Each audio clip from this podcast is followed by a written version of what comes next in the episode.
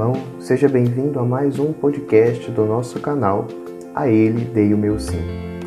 Eu sou o seminarista Samuel Henrique, da Arquidiocese de Belo Horizonte, e venho aqui com a missão de apresentar mais um podcast do nosso canal. Nesse mês de maio, somos convidados a refletir sobre o Pentecostes e a presença do Espírito Santo que dá vida à igreja até os dias de hoje. E quem vai bater um papo com a gente é o nosso irmão Leandro Rabelo, membro do grupo de oração Mater Domini, na cidade de Aperipé, Diocese de Campos, no Rio de Janeiro. O Leandro atualmente é coordenador nacional do Ministério de Pregação da RCC Brasil.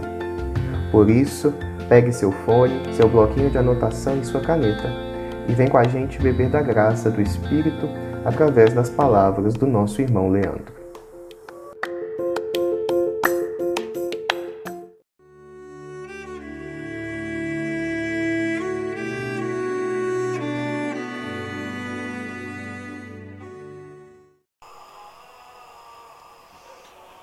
Meus amados irmãos seminaristas e talvez outros irmãos que também ouvirão a esse podcast, quero desejar que a graça, a bênção, a cura, a libertação da parte do Senhor esteja com você nesse momento em que você está ouvindo a esse podcast.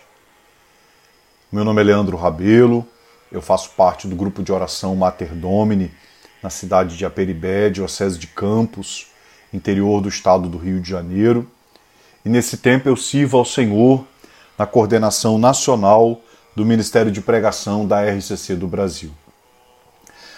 Quero conversar com você um pouquinho, trazendo aqui nesse pequeno podcast o tema que na verdade é uma pergunta que é dirigida a cada um de nós, nos perguntando: Pentecostes acabou? Será que nós podemos mensurar Pentecostes numa perspectiva temporal de que seja algo efêmero, algo passageiro? Ou será que a nossa visão acerca de Pentecostes precisa ser a visão de algo pleno, de algo para sempre. Será que os atos apostólicos e o crescimento da igreja que começam a partir de Pentecostes, será que também isso se concluiu?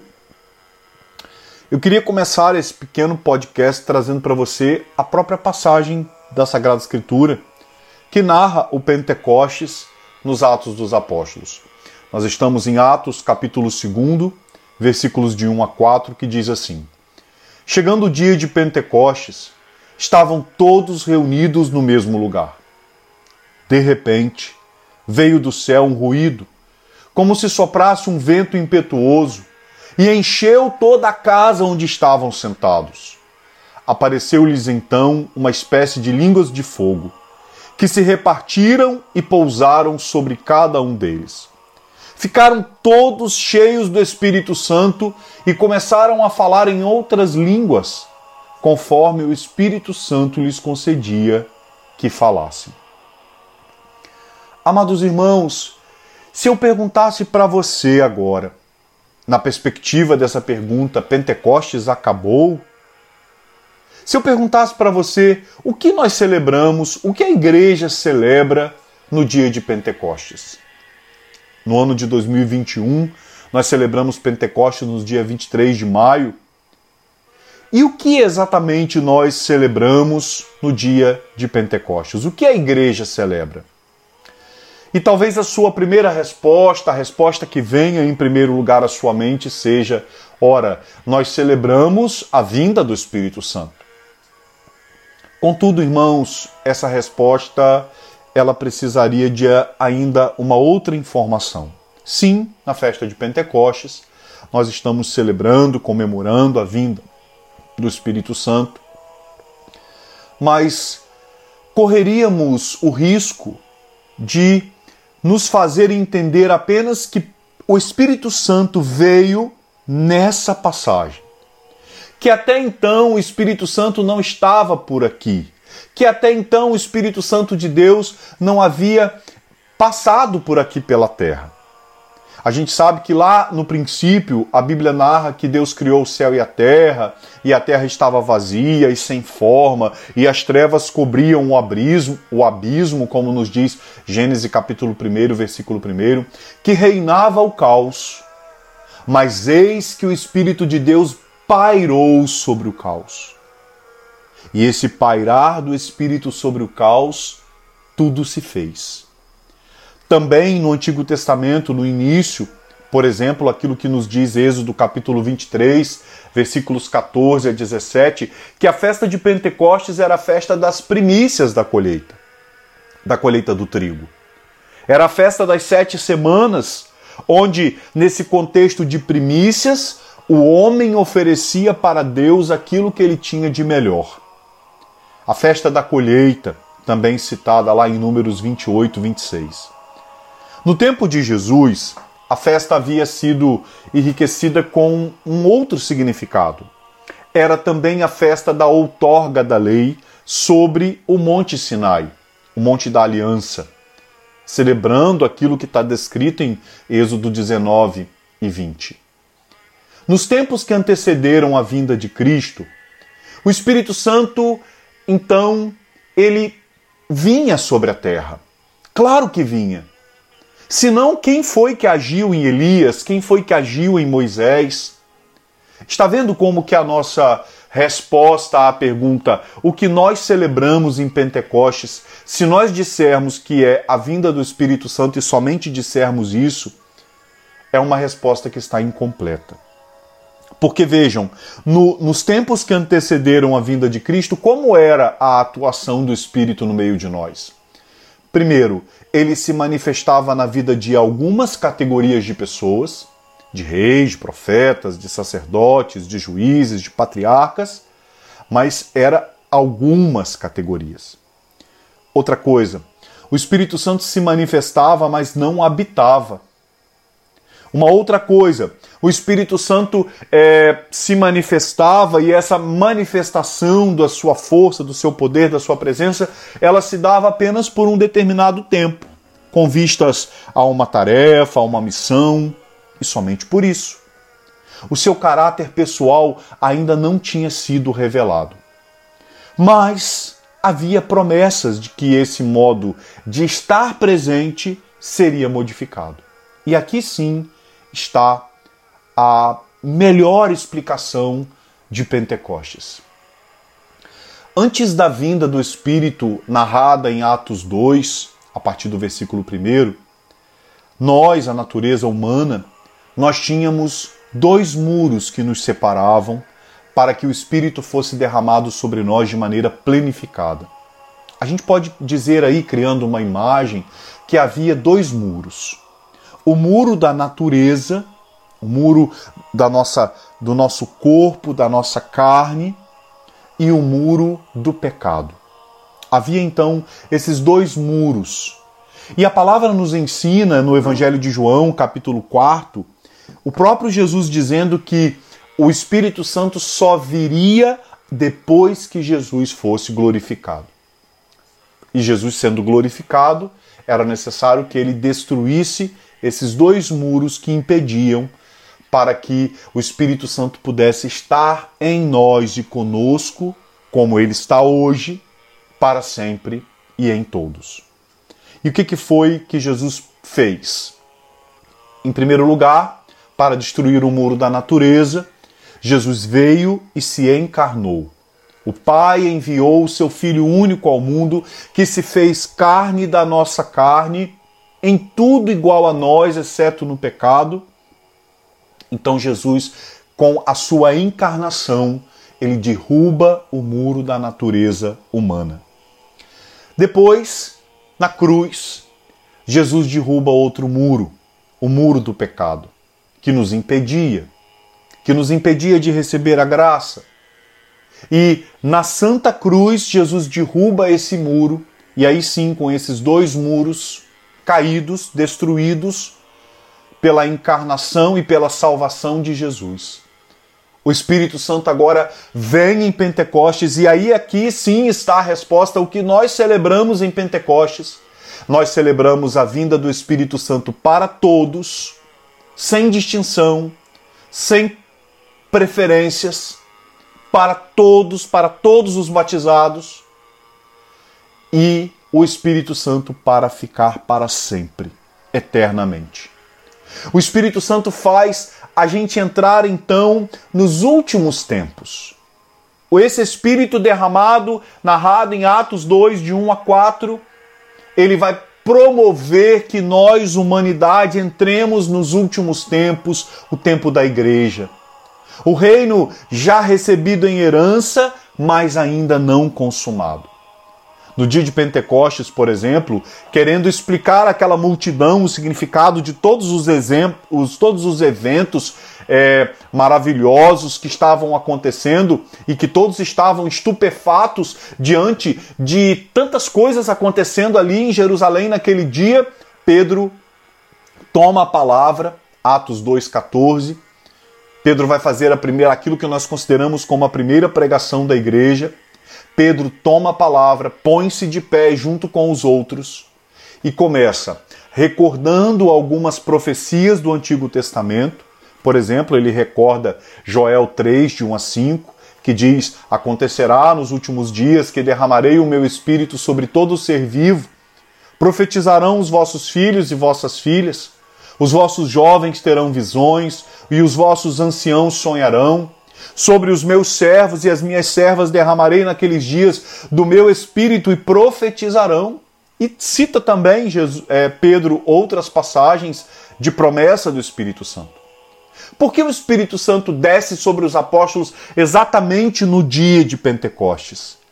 Para indicar que ele, o Espírito Santo, é a lei nova é a lei espiritual que confirma a nova e a eterna aliança, que Jesus é a lei nova, que Jesus é essa lei espiritual que confirma, que corrobora com a nova e eterna aliança e que consagra a mim e a você como povo real, povo sacerdotal, a nós que somos a igreja.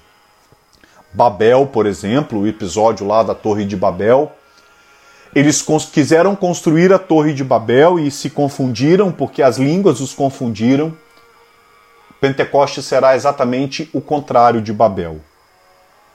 É o anti-Babel, porque agora as línguas unem a todos. A tentação de Babel está sempre ali a nos espiar, está sempre à espreita. A tentação de Babel aparece toda vez que há algum tipo de manifestação de orgulho de nossa parte. Toda vez que o orgulho turva, é, é, em, escurece a nossa linguagem humana e nos faz confiar somente em nós mesmos. Eu gosto muito, queridos irmãos, concluindo aqui esse podcast, eu gosto muito do, do, do credo niceno-constantinopolitano.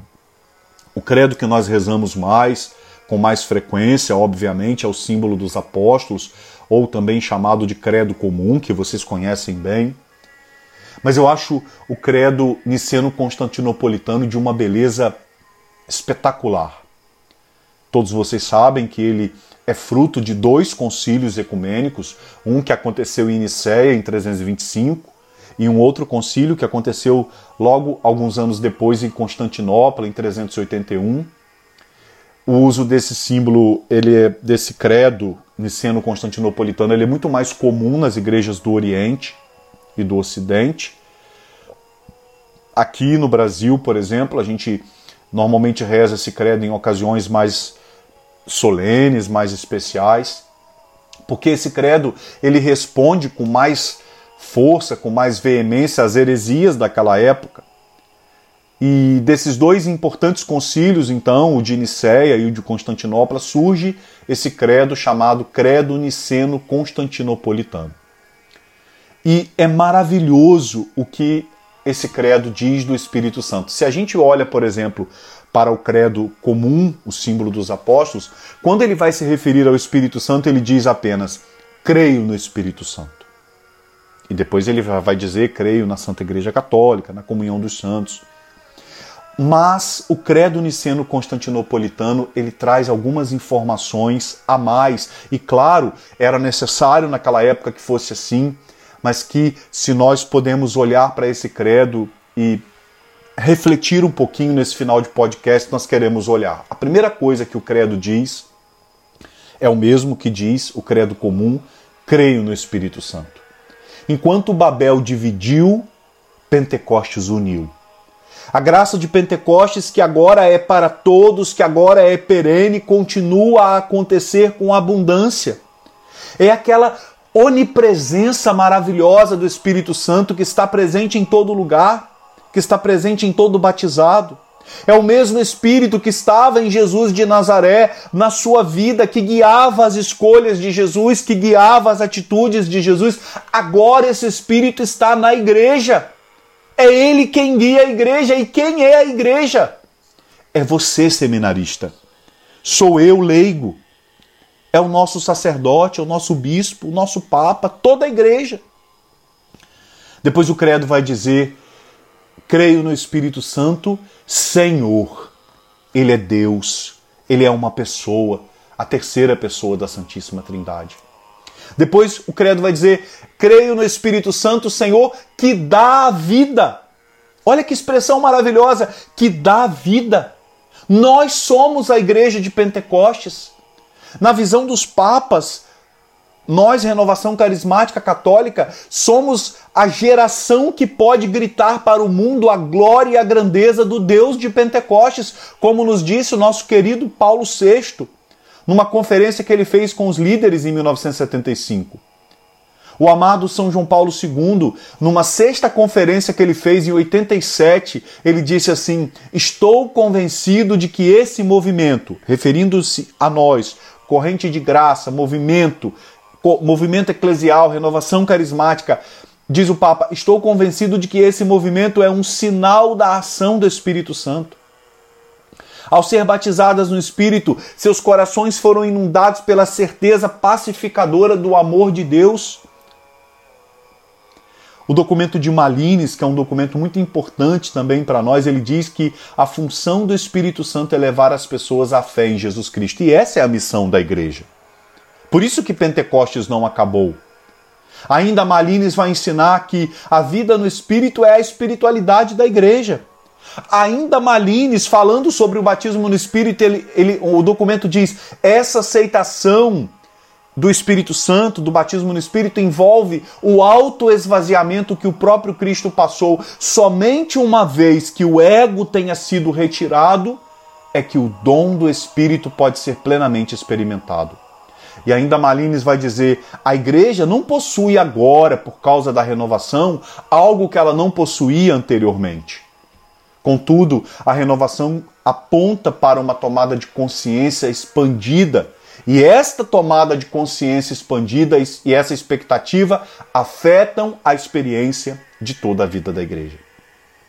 Ainda o credo niceno-constantinopolitano vai dizer: e procede do Pai e do Filho. Ele é promessa, ele é o amor entre o Pai e o Filho, porque a promessa de Pentecostes é perene, como nos diz Atos 2,39. E ainda vai dizer o credo: e com o Pai e o Filho é adorado e glorificado. É o Espírito que age ontem, hoje e sempre, que age com o Pai e com o Filho, nas três pessoas trinas e santas. E o credo termina dizendo: Ele que falou pelos profetas. O Espírito Santo, na história da salvação, muitas vezes falou através dos profetas.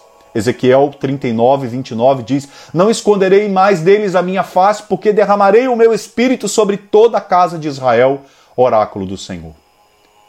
Queridos irmãos, será que a onda de Pentecostes passou? Será que Pentecostes acabou? Acredito que não.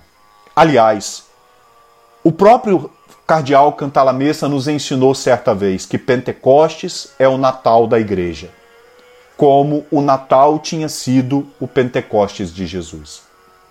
Cabe a nós, queridos irmãos, inspirar esse Espírito Santo, recebê-lo com toda a fé, com toda a confiança e posteriormente expirar levar essa graça do derramamento do Espírito, levar essa força do Espírito a todas as pessoas. Deixe o Espírito Santo respirar em você, sendo inspirado no, no, no âmbito, no contexto da nossa necessidade de clamar: Vem Espírito Santo, vem a nós, enche-nos, mas também de expirar, no sentido de com nossas atitudes, com nossa oração, nós colocarmos para fora, promovermos os atos apostólicos, promovermos o crescimento da igreja, a igreja que continua a caminhar porque ela é assistida pelo Espírito Santo. E vocês, meus amados irmãos seminaristas, nossos futuros sacerdotes, darão continuidade à missão dos apóstolos, à missão dos discípulos, de que Jesus Cristo seja cada vez mais conhecido, amado e glorificado Louvado seja o Senhor pela vida de cada um de vocês. Louvado seja o Senhor pelo Pentecostes que não acaba nunca. Louvado seja o Senhor pelos atos apostólicos e pelo crescimento da igreja, que vai durar para sempre até a segunda vinda de Cristo. Glória ao Pai, ao Filho e ao Espírito Santo, como era no princípio, agora e sempre. Amém.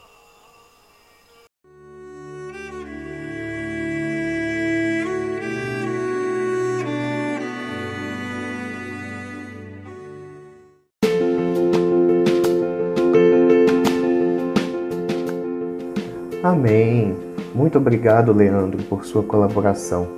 Que o Espírito Santo esteja sempre conduzindo a sua vida e o seu ministério tão fecundos na vida da igreja. E a você, meu irmão ouvinte, como é bom saber que você nos acompanhou até aqui. Louvado seja Deus pelo dom de sua vida e sua vocação. Nesse mês de junho, que estamos iniciando, celebramos o Sagrado Coração de Jesus e por isso pedimos a Deus que nos dê a graça de nos mantermos firmes na caminhada de configuração a esse eterno coração. Convido você a rezar por todas as vocações, para que encontrem o repouso e o descanso, especialmente nesse tempo tão difícil, no coração amoroso do Cristo, e que possamos continuamente dar o nosso sim ao chamado de Deus em nossas vidas. E de uma maneira muito especial, queria te convidar também a nos seguir em nossas redes sociais. Renascem Nacional. É só você procurar lá no Instagram e no Facebook que você vai estar nos ajudando também a alcançar cada vez mais corações que dão o sim ao chamado do Senhor. Um grande abraço e até o nosso próximo encontro.